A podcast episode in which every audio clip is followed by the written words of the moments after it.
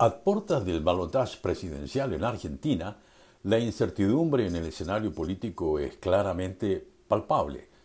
La contienda entre Sergio Massa y Javier Milei es hoy telón de fondo de una nación atenta, donde los estudios de intención de voto apenas logran delinear el suspenso que supone un electorado muy dividido.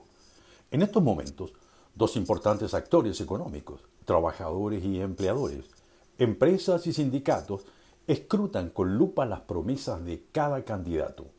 Esto último no es menor porque el sindicalismo argentino, columna vertebral de la identidad política de este país y uno de los movimientos más robustos de América Latina, nunca ha sido ajeno al posible resultado de las elecciones presidenciales.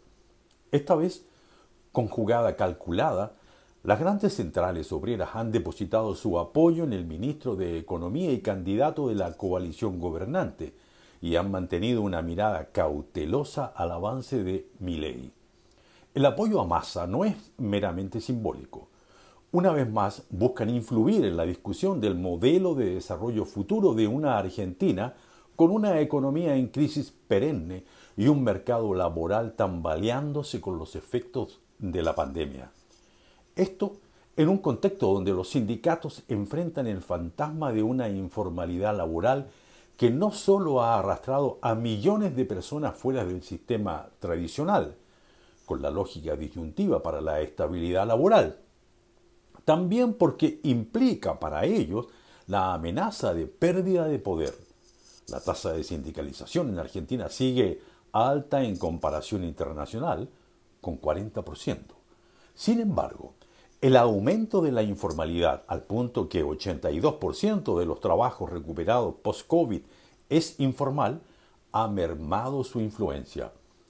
Esta realidad ha dejado a la mitad de los trabajadores fuera del alcance de los sindicatos y se ve exacerbada por el surgimiento de movimientos sociales que han ganado un nuevo protagonismo y capacidad de movilización a través de la representación de los trabajadores de la economía informal y los desocupados. Por lo mismo, las centrales se las juegan por la generación de empleo formal, pero esto implica un debate profundo. ¿Cómo se puede transformar las políticas asistencialistas en trabajo digno y estable? De ahí que la unión de sindicatos y organizaciones sociales en una sola estructura se ve como una estrategia potencial para ejercer mayor influencia, gane quien gane la presidencial. En esta encrucijada, la CGT le presentó un petitorio de 15 puntos a los candidatos presidenciales. En este dicen que esperan que el candidato ganador pueda, primero, impulsar la unidad nacional para el desarrollo y la producción. Segundo, promover condiciones laborales justas y proteger el trabajo a través de convenios colectivos y paritarias. Tercero, avanzar en la progresividad de los derechos laborales y sociales. Cuarto, garantizar la fijación del salario mínimo vital a través del Consejo de Salario. Y quinto, asegurar la jurisdicción de la justicia del trabajo para los temas laborales.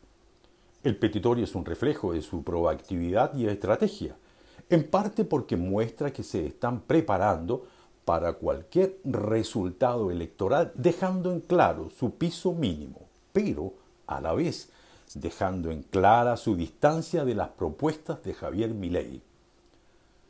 La CGT revela que se adaptará a todas las eventualidades, en un país donde los sindicatos han sido una constante a pesar de los cambios en partidos políticos, dirigencia empresarial y otras instituciones, su habilidad para negociar y mantenerse relevante es indiscutible.